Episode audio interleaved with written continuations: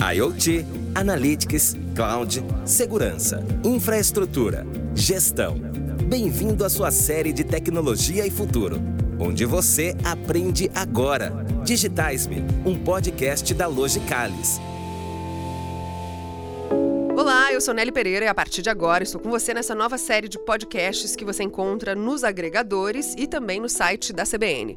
A cada 15 dias a gente se encontra aqui para falar sobre os mais diversos assuntos de tecnologia, novidades do mercado e sempre, claro, muito bem acompanhada por especialistas convidados. Digitais-me, um podcast Logicalis.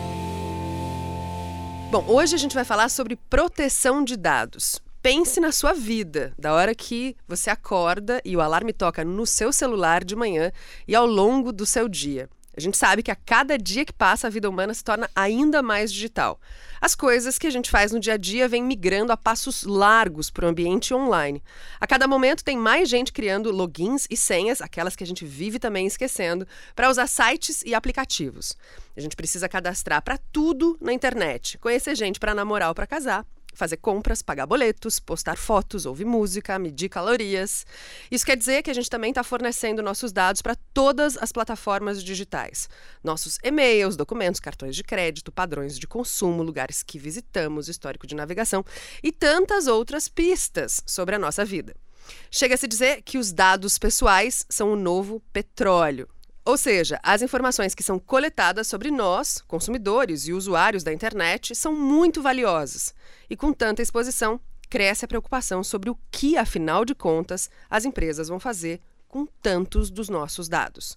Nesse contexto, tratar de ética e proteção à privacidade virou assunto de primeira necessidade. E é sobre isso que a gente vai falar hoje. E para enriquecer a gente de informação e, claro, de dicas também sobre todo esse universo, a gente recebe aqui especialistas nesse assunto. Rodrigo Suzuki, que é diretor de segurança da informação da Logicalis. Seja bem-vindo. Obrigado. Henrique Fabretti, advogado da Opsi Bloom Advogados. Olá. Olá, tudo bom? Dr. Omar Abunjanra Júnior, diretor presidente da FESP. Bom dia. Também o Dr. Otto César Barbosa Júnior, que é diretor superintendente da Federação das Unimedes do Estado de São Paulo. Olá. Olá, tudo bem? E finalmente o Maurício Serri, que é superintendente de TI e inovação da FESP. Bom dia, tudo bem? E estamos também remotamente com a Bia Barbosa, que é jornalista e diretora do Intervozes. Seja bem-vinda, Bia. Obrigada, Nelly. Um abraço a todos. Vamos começar então perguntando para o Rodrigo, afinal de contas, para que servem todos esses dados que a gente fornece para essas empresas, sem querer mesmo, ao longo do nosso dia, com todas essas informações? E o que, que, as empresas fazem com todo esse material, com toda essa coleta de dados que faz da nossa vida e de todo mundo que acaba usando a internet, ou seja, todo mundo que habita esse planeta, né? Legal, essa é uma ótima pergunta. E a gente sempre diz que não existe lanche grátis. Né? Se uma empresa está te oferecendo um serviço gratuito, né, basicamente o produto são seus dados. O produto é o que você está oferecendo para elas. E em troca, ela te oferece alguma coisa. É claro que existem muitos serviços, muitas empresas que têm um, te oferecem um serviço que lhe é útil. E dessa forma, acho que é justo você oferecer os seus dados para que ele te preste o serviço, para que ele te preste um serviço mais direcionado e dessa forma ele beneficie-se também da, das informações que ele coleta, mas também sempre tem aquela fronteira muito tênue do que é ético e do que não é ético.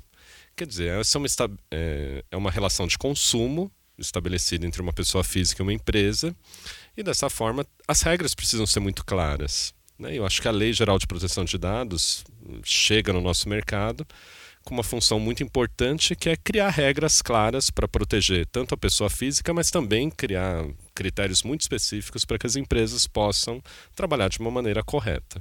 Bom, a gente está aqui com o Henrique Fabretti, que é advogado e pode falar para a gente sobre esse aspecto legal. Quando a gente chegou na internet era só mato, né, Henrique? Não tinha regra, não tinha nada, não tinha lei.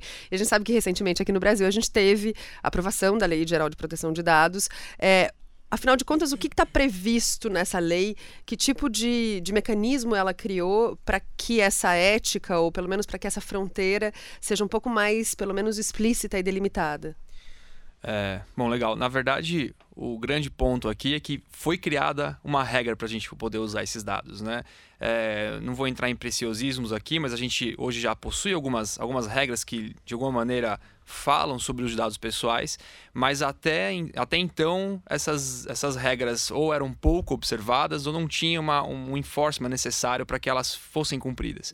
Então, a, a Lei Geral de Proteção de Dados Pessoais, além de trazer um, um, um baseline aqui, uma, uma, uma um, um, piso mínimo para a gente cumprir de regras quando a gente estiver é, lidando com esses dados pessoais, a gente também cria ali algumas, algumas é, mecanismos para fiscalizar e garantir que essa lei seja cumprida na prática. Então a gente passa a ter, é, não é mais só mato, não é mais um ambiente, um faroeste, onde não tem regra nenhuma e a gente faz o que quiser com os dados pessoais, mas agora a gente passa a ter alguns princípios que devem ser seguidos, algumas normas mínimas que a gente deve observar quando for lidar com esses dados pessoais. E esse framework é para as empresas e também para os cidadãos, né, Henrique? Que é assim, os cidadãos também sabem o que as empresas estão fazendo, ou seja, fica um nível de informação bom para os dois lados, né? É, se eu pudesse resumir aqui o grande ponto da legislação, vou usar até uma palavra da moda aqui, é que a lei empodera os titulares dos dados pessoais, ele, ela traz uma maior, maior transparência em como as empresas vão lidar com esses dados, ela obriga essa transparência e faz com que nós, donos dos nossos dados pessoais, tenhamos uma série de direitos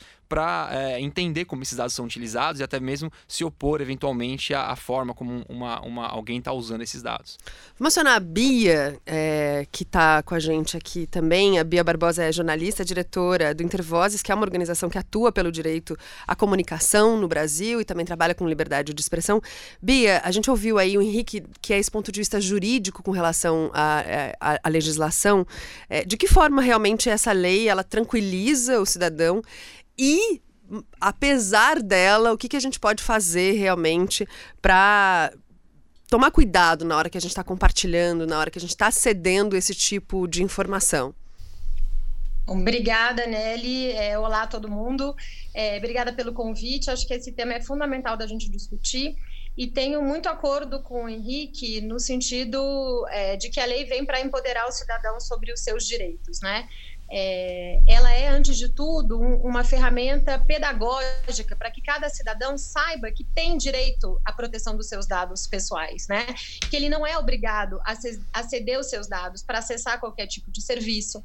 A lei estabelece, por exemplo, o princípio da finalidade para o tratamento desses dados. Então, eu não sou obrigada a aceitar mais aquele termos de uso gigantesco, com letras corpo 6 que ninguém lê na hora de acessar um aplicativo e que e muitos desses aplicativos hoje ainda é, ali quando você acessa esse termo de uso te obrigam a ceder todos os seus dados mesmo que isso não tenha nada a ver com o serviço que está sendo prestado por aquele aplicativo né? Por exemplo se eu quero usar um serviço de geolocalização para eu dirigir pela cidade eu preciso ceder a minha geolocalização. Mas será que eu preciso ceder a minha geolocalização para usar o aplicativo de um banco que sentido que faz isso, né? Então, o princípio da finalidade vem, por exemplo, para dizer que as empresas e também o poder público só podem coletar dados com uma finalidade específica e que tem que coletar o mínimo de dados possível para a prestação daquele serviço, né? E aí a, a, lei nesse sentido ela é uma ferramenta muito pedagógica porque o cidadão vinha, né? A gente tem há, há vários anos uma série sucessiva de escândalos de vazamento de dados acontecendo, né? De denúncias de comercialização indevida dos dados pessoais acontecendo, de casos de discriminação discriminação que o cidadão sofre porque alguém tratou e coletou o seu dado e está aplicando é, um, um, determinado tipo de, de análise, está fazendo uma determinada análise sobre o perfil daquele cidadão que às vezes não é correta.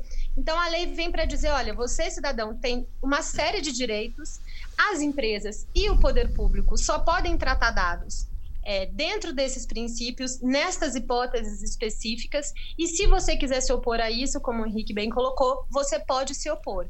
É, ela traz um mecanismo fundamental de fiscalização, que é a Autoridade Nacional de Proteção de Dados, que é o órgão que vai ter que fiscalizar esse mecanismo e que vai ser essa porta de diálogo do cidadão com esse direito dele, com o exercício desse direito, para fazer denúncias, né, para exigir, exigir fiscalização e para responsabilizar empresas ou o poder público que, é, que abusem no tratamento dos dados.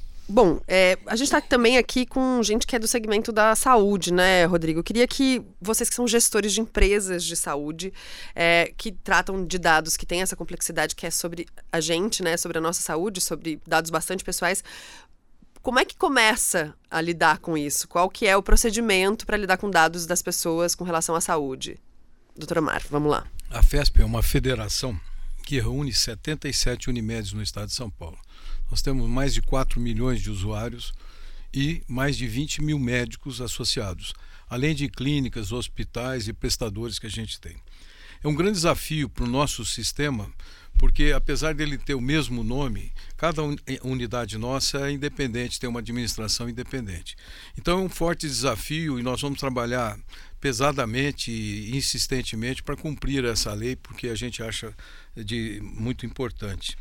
É, cada singular, cada unidade nossa tem que preservar os seus dados e, consequentemente, os dados é, de todo o sistema. E isso tem sido feito, mas a lei vem nos, vamos dizer assim, nos dar maior garantia de que isso é, será bem utilizado.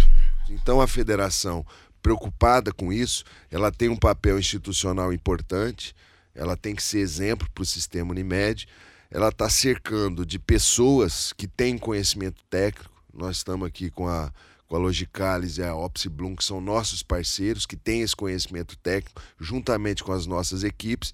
Nós estamos desenvolvendo um projeto piloto dentro da federação e esse projeto é, ele é não só no sentido de, de trazer o, o, o projeto específico para a federação, mas também é, no sentido de dar treinamento às pessoas que vão coordenar os projetos nas, nas singulares, né, nas outras Unimedes. Então esse projeto ele vai ser replicado para todas as outras Unimedes do estado de São Paulo. Então a FESP ela tem buscado é, a gente sabe que é uma legislação que tem que ser cumprida e nós estamos tentando fazer o nosso papel da melhor maneira possível. O Maurício Serri está aqui. Maurício, do ponto de vista do TI, é, né, o Otto estava falando um pouquinho sobre os desafios que é colocar essa legislação em prática, ou seja, tu, toda a parte de tecnologia da informação que você tem que ter para é, apoiar essa nova legislação e para fazer com que isso dê certo e tenha esse sistema de coleta mais organizado. Quais são os desafios para garantir a proteção de dados dos clientes do ponto de vista da tecnologia da informação? Nélia, eu vou, eu vou seguir um pouco do que o Henrique comentou, né? É, a gente já tinha algumas leis já que preconizavam o sigilo de informação, né? E no segmento de saúde, por exemplo, a gente tem um órgão regulador que é a ANS. É, Agência tempo, Nacional de Agência Saúde. Agência Nacional de Saúde Suplementar. Há algum tempo já tem algumas normas em relação à segurança da informação. Específica para sistemas de tecnologia, a gente tem a Sociedade Brasileira de Informação em Saúde, o SBIS e a LGPD veio consolidando essas informações, colocando regras, essas legislações, colocando regras e uma multa punitiva pelo não cumprimento. Então, os desafios que nós tínhamos, eles continuam, né? E hoje acho que ele acaba sendo maior, até pela introdução tua muito bem feita da questão do petróleo, né? A quantidade de dados aumentou de uma forma exponencial. Hoje a gente precisa ter tecnologia, espaço, armazenamento para tratar todos esses dados e continuar a ter a questão da legislação para ser cumprida e a capacitação dos técnicos, como comentou o doutor Otto no início também. E para uma empresa, se há o vazamento de dados, qual que é o impacto hoje para a reputação? Se a gente está falando de petróleo, como se a gente tivesse uma plataforma é. detonada mesmo? Você falou do petróleo, é o ponto de vista, eu brinco com, com, os meninos, né? O petróleo do ponto de vista da questão do ganho que pode se dar em termos de, de informação, né? Mas a quantidade a gente comenta que é igual o capim, que hoje o dado está em todo lugar, né? E, e, o vazamento ele acaba sendo crítico hoje, e, e, aí principalmente do segmento de saúde, que praticamente todos os nossos dados são sensíveis. É, então a gente tem a questão do sigilo por ser uma informação médica, né, uma informação de tratamento muitas vezes. E hoje o vazamento, é, até o Suzuki pode depois corroborar com essa informação, hoje ele tem um critério de divulgação que ele tem que ser seguido pelo órgão. Né? Então hoje a gente tem que divulgar o vazamento, explicar os controles que foram feitos para eliminar esse vazamento, né? ou para mitigar o risco para não acontecer numa próxima. E acho que, é, como foi comentado também, todas as questões de tecnologia hoje, ela já tem que nascer já com um objetivo bem definido. É, todo esse emaranhado de tecnologia, cultura e, e, procedimentos que a gente tem que adotar, acho que acaba sendo o nosso maior desafio para cumprir aí a LGPD. A Bia tem um adendo aí, Bia? Isso, não, eu queria saudar o fato da gente estar tá discutindo isso com a área da saúde, justamente por conta disso que o Maurício trouxe. A lei ela diferencia os dados de saúde do, do conjunto dos dados pessoais que a gente é, cede ao acessar um serviço ou que o poder público coleta, né? Os dados de saúde, eles são considerados dados sensíveis justamente porque eles têm um alto poder de discriminação, né? Não só na hora que eu vou contratar um plano de saúde, eu posso sofrer uma, uma eventual discriminação pelo, pelo histórico de, de, de saúde que eu tenho, ou eventualmente porque um dado ou outro meu vazou ou foi comercializado ilegalmente. É, mas é, a lei teve essa preocupação de entender que, nos casos dos dados chamados sensíveis, é, é fundamental um consentimento específico para que esse dado possa ser coletado e tratado. E aí a gente não está falando só de dado de saúde, a gente está falando de dados sobre origem racial, uhum. convicção religiosa, opinião política, né? Até se você é filiado a um sindicato ou não, se você é filiado a uma organização religiosa ou não, todos os dados que têm alto potencial de discriminação do cidadão, o tratamento desses dados precisa ter um consentimento específico do cidadão. Por isso que é tão importante na área da saúde a gente estar tá atento a isso, não só para evitar discriminação, mas vamos olhar, por exemplo, se a gente pensar o Ministério da Saúde, né, para além das empresas privadas, vamos pensar a quantidade de dados que o poder público, nas esferas municipal, estadual e federal, coletam e tratam os nossos dados. Então, é muito importante que o cidadão tenha conhecimento da legislação, é, justamente para evitar qualquer tipo de discriminação na área da saúde e nessas outras áreas também que, que a lei protege quando ela define o que é dado pessoal sensível. Tenho certeza que muitos dos ouvintes que estão nos acompanhando estão pensando nisso, nessa profundidade, pela primeira vez, né? A gente também está empoderando aqui, certamente, quem está nos ouvindo. Agora, tem um aspecto da legislação que é esse de é, até que ponto a legislação ela ingessa o que poderia ser uma inovação nessa área, o que poderia ser disruptivo nessa área. É, eu queria que o Rodrigo e o Maurício falassem um pouquinho sobre isso também. Legal. A Logicalis é uma empresa que cria tecnologia, a gente gera tecnologia, a gente cria novos dispositivos, a gente toda hora está inovando com novos serviços, né, com novas plataformas, e o tempo inteiro a gente se pergunta se é permitido ou se não é permitido. Por sermos uma empresa de um grupo europeu, de um grupo inglês, a gente também está sujeito ao GDPR. GDPR Regulamento Europeu sobre Proteção e Privacidade de Dados Pessoais, que entrou em vigor em 2018. E a gente começou esse processo de ajuste muito antes. Então, desde 2017, a gente tem se ajustado às leis de privacidade. Então, quando o nosso time de inovação, por exemplo, traz uma ideia, é, quase sempre a gente fica naquela discussão: puxa, será que pode? Será que não pode? E a Lei Geral de Proteção de Dados ela é bastante rica no que diz respeito a você ter bases legais que permitem ou que não permitem o tratamento de uma informação. Tá? E eu tenho observado né, na prática que quase sempre existe uma base legal para as tecnologias ou para as soluções que a gente tem criado. É claro que tem pequenos ajustes de conduta, né, até onde a gente pode coletar um dado, até onde a gente deve armazenar um dado, e é claro, a gente tem que também se, se proteger de qualquer tipo de ataque que possa gerar um vazamento dessas informações, mas eu acho que não é algo que ingessa. Eu acho que é algo que regula e coloca limites no uso desses dados, que eu acho que isso que o mercado tanto precisa. E dá para aproveitar essa riqueza, pelo que você está falando, sem infringir a lei. Se feito da forma correta, dá para fazer. Maurício, quais são aí os impedimentos e os obstáculos do ponto de vista do TI para se fazer isso? Eu concordo com o Suzuki. A, a, a Unimed criou mês passado também o seu hub de inovação, a Vital, né? E hoje a gente acaba direcionado pela lei qualquer startup ou projeto que a gente cria dentro da Vital, que ela é, tem o foco de inovação, ela já, já segue os princípios da lei. É, por exemplo, termo de confiabilidade, se foi desenhado o projeto conforme a lei em criptografia de dados, todas as questões de segurança que a lei acaba dando um embasamento legal para a gente na negociação com fornecedores, inclusive das próprias startups. Então, não vejo um, um, um engessamento nessa questão. É, a gente tem até exemplos de empresas, é, o próprio Nubank recentemente virou um unicórnio, ele é uma empresa totalmente digital, né? É, não vai parar de inovar por essa questão da lei. Empresa Unicórnio, aquela que conseguiu ser avaliada em um bilhão de dólares antes de abrir seu capital em bolsas de valores. Nubank já, já é um, o de Impes é outro, então a gente está aumentando. A gente espera um dia que a Vital tenha seu unicórnio, né? uma coleção deles. É, uma né? coleção deles. E voltando no Nubank, ele é, é uma empresa totalmente digital e tem seus processos. Um segmento também muito parecido com o nosso da saúde, segmento bancário que trabalha com dados é, sensíveis, né? E o, o, o segmento teve uma estratégia bem interessante. Eles vão criar agora uma plataforma chamada Open Banking, né? Open Banking, sistema financeiro aberto, baseado na abertura de interfaces de programação de aplicações, API na sigla em inglês, permite que os bancos, autorizados por seus clientes, compartilhem informações de forma segura com outras empresas, que podem criar novos produtos e serviços para os consumidores. É, acredito muito que o, que, o, que o segmento da saúde ainda é, tenha esse, esse mesmo processo que está caminhando o banco. É, muitas questões de segurança que foi feito no segmento bancário, a gente está trazendo para o segmento da saúde. Então acredito que a gente vai ter um padrão definido aí, mas acho que não ingessa não, pelo contrário, ajuda muito a gente. Olha lá, Suzuki. Eu gostaria de complementar. Tem um ponto importante que você tocou, é que quando existe a preocupação desde a concepção de um produto no serviço com a proteção de dados, isso tende a favorecer a operação desse serviço lá na frente.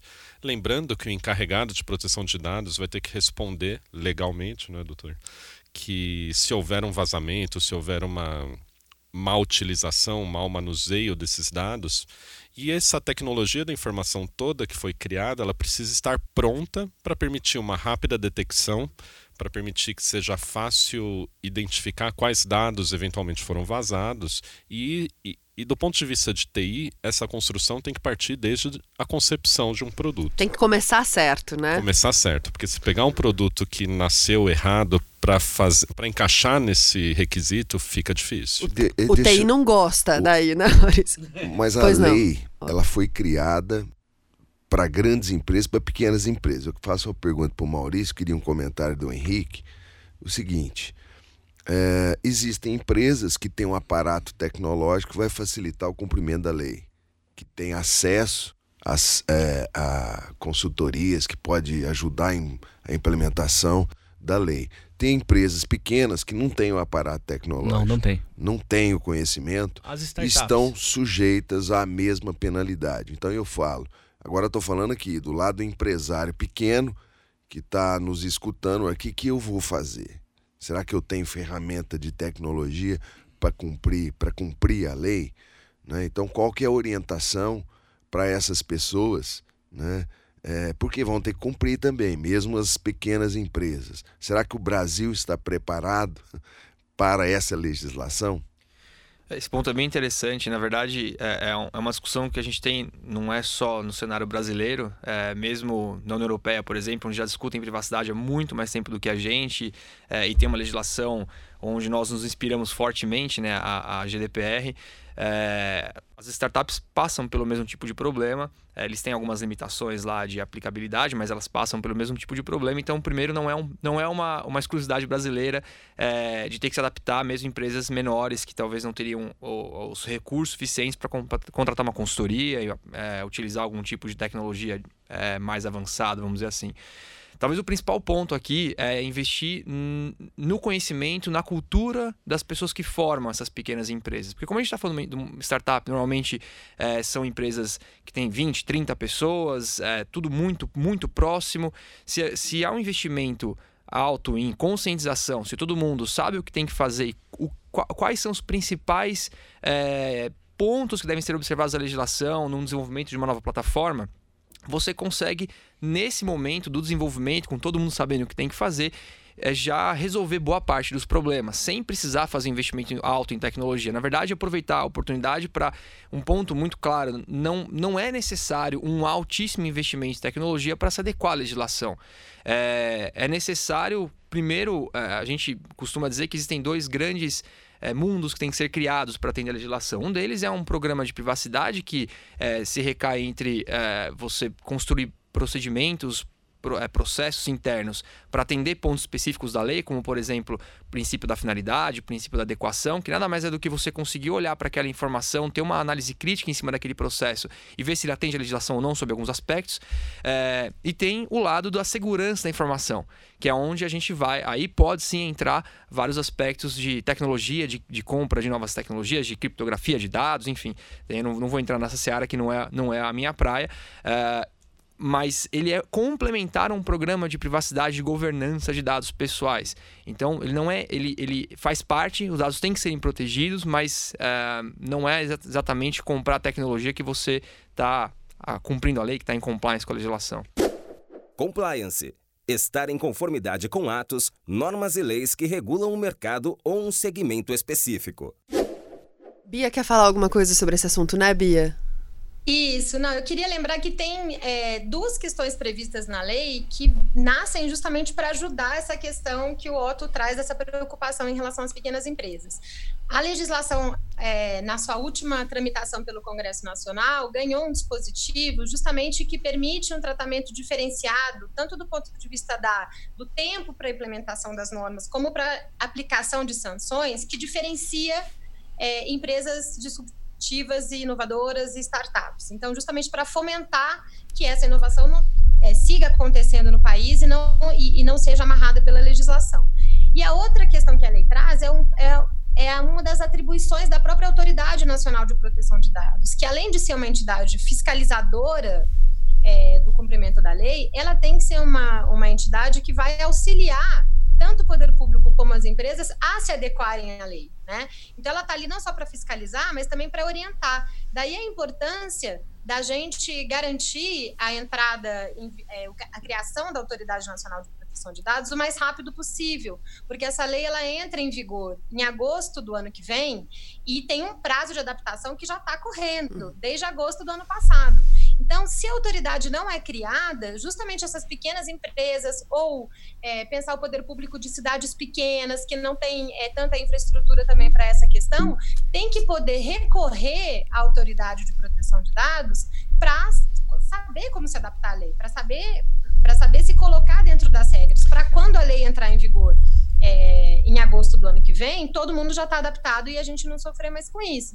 Que... E por último, acho que tem, acho que tem um elemento importante da gente dizer que é o seguinte: é entender que a proteção de dados pessoais ela tem que ser vista pelas empresas não como um dever e uma obrigação que vai gerar custo, mas ela tem que ser vista como um ativo para essas empresas, do ponto de vista inclusive do marketing. Ó, aqui a gente protege os seus dados pessoais, sabe? É, e isso outros países já fizeram e empresas que se adequaram à legislação e puderam vender a sua responsabilidade diante do tratamento de dados saíram na frente e lucraram muito mais. Então inclusive do ponto de vista dos negócios, a própria lei europeia, que já foi mencionada várias vezes aqui, ela fala que para você compartilhar dados com outros países, é, dados dos países europeus, é, esses países têm que ter um grau de proteção equivalente ao que a lei europeia exige. Então, se as nossas empresas querem fazer negócio, querem operar no mercado global de tecnologia, né, querem entrar vender serviços nesse, nesse campo, elas precisam se adequar e precisam entender que não isso é custo, que isso é investimento e que vai ser um ativo poderoso para essas empresas também. Acho que o que o Henrique falou, essa, essa coisa de você criar uma cultura, né? Eu acho que a gente está começando em todos os níveis a se criar essa cultura de que isso é uma coisa importante. Não vai dar para fugir disso, vamos ter que se adaptar de alguma forma. Queria falar um pouquinho sobre, é, enfim, as falhas desse sistema. Né? Eu tenho um dado aqui que é da CERT.br, que em 2017 o Brasil teve 870 mil incidentes de cibersegurança. O CERT.br, que é o Centro de Estudos para Resposta e Tratamento de Incidentes em Computadores no Brasil. A gente pode dizer que, apesar da gente estar tá caminhando e a gente está aí em pé de igualdade com outros países, a tecnologia brasileira, e aí a gente está falando não da legislação, mas da tecnologia que a gente tem aqui no Brasil para a proteção de dados, ela é suficiente? Suzuki, ó. Vamos lá, o Rodrigo, e depois a é, gente eu... traz para o Maurício. Vamos lá. Bom, esse é um ponto muito importante porque a cibersegurança, a segurança na internet, é um ponto que o, o empresário brasileiro nem sempre vê muita importância geralmente visitando empresas, conversando com colegas, muitos acreditam que ter um software básico de antivírus, ter um firewall básico na rede já torna ele em conformidade com esse tipo de lei. Acho que falando acima, além da lei, a gente tem que pensar em segurança da informação da tecnologia mesmo. Né? E nesse ponto, a gente percebe que o número de ataques tem crescido muito. Né? Então, os ataques hoje eles visam não simplesmente a, o vandalismo, como foi no passado, pichar um website, mas hoje ele tem uma motivação financeira. Quer dizer, empresas que possuem grande quantidade de dados, elas são vítimas ou são potenciais vítimas desses atacantes. E dessa forma, a gente percebe que o mercado deveria se ajustar rapidamente para criar novos tipos de proteção. Em especial, porque para quem é de tecnologia tem ouvido falar muito da migração dos serviços da, dos data centers próprios para a nuvem, que significa mover serviços para um prestador de serviços na internet. E dessa forma, uh, o tipo de ameaça também se altera. Quer dizer, a proteção que a gente criou para as nossas redes, para os nossos data centers, ela não é totalmente aplicável para o serviço que está rodando na nuvem. E dado que a proteção que foi usada até, até recentemente, né, ela visa muito ataques de rede, mas agora a gente deveria descer um pouco mais no detalhe e proteger a informação específica. Então, na nossa realidade Logicalis, a gente implantou uma série de controles que monitoram a informação, o tipo da informação que passa. Se é um dado pessoal, ele recebe um tratamento específico. Então a gente tem ferramentas que previnem o vazamento de dados pessoais, mas também que monitoram todo o nosso ambiente e permitem detectar de maneira muito rápida qualquer irregularidade no uso. E dessa forma a gente se sente é, em conformidade com a lei, na medida que a gente consegue ver o que está acontecendo. Eu acredito que esse aumento da maturidade que o empresário brasileiro deveria buscar, porque isso vai permitir ele ter tranquilidade de que ele vai ter como lidar com um eventual incidente de vazamento, é, de má utilização dos dados. E até complementando, acho que esse número do CERT-BR, de 870 mil incidentes, é um número pequeno.